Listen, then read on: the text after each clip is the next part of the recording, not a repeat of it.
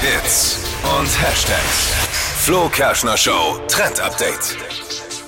Umso auffälliger, umso besser. Es geht um die Sonnenbrillentrends für 2022. Da könnt ihr jetzt nämlich richtig einen raushauen.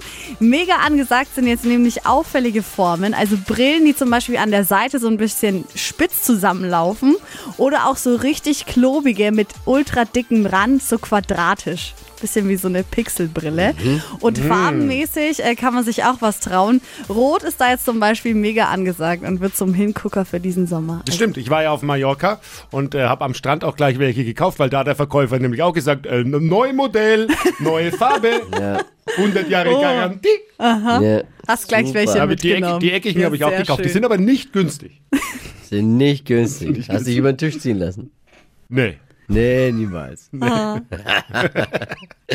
Schön. Ja. Dann sind wir ja up to date, was Sonnenbrillen Absolut. angeht. Mehr ist mehr für diesen Sommer.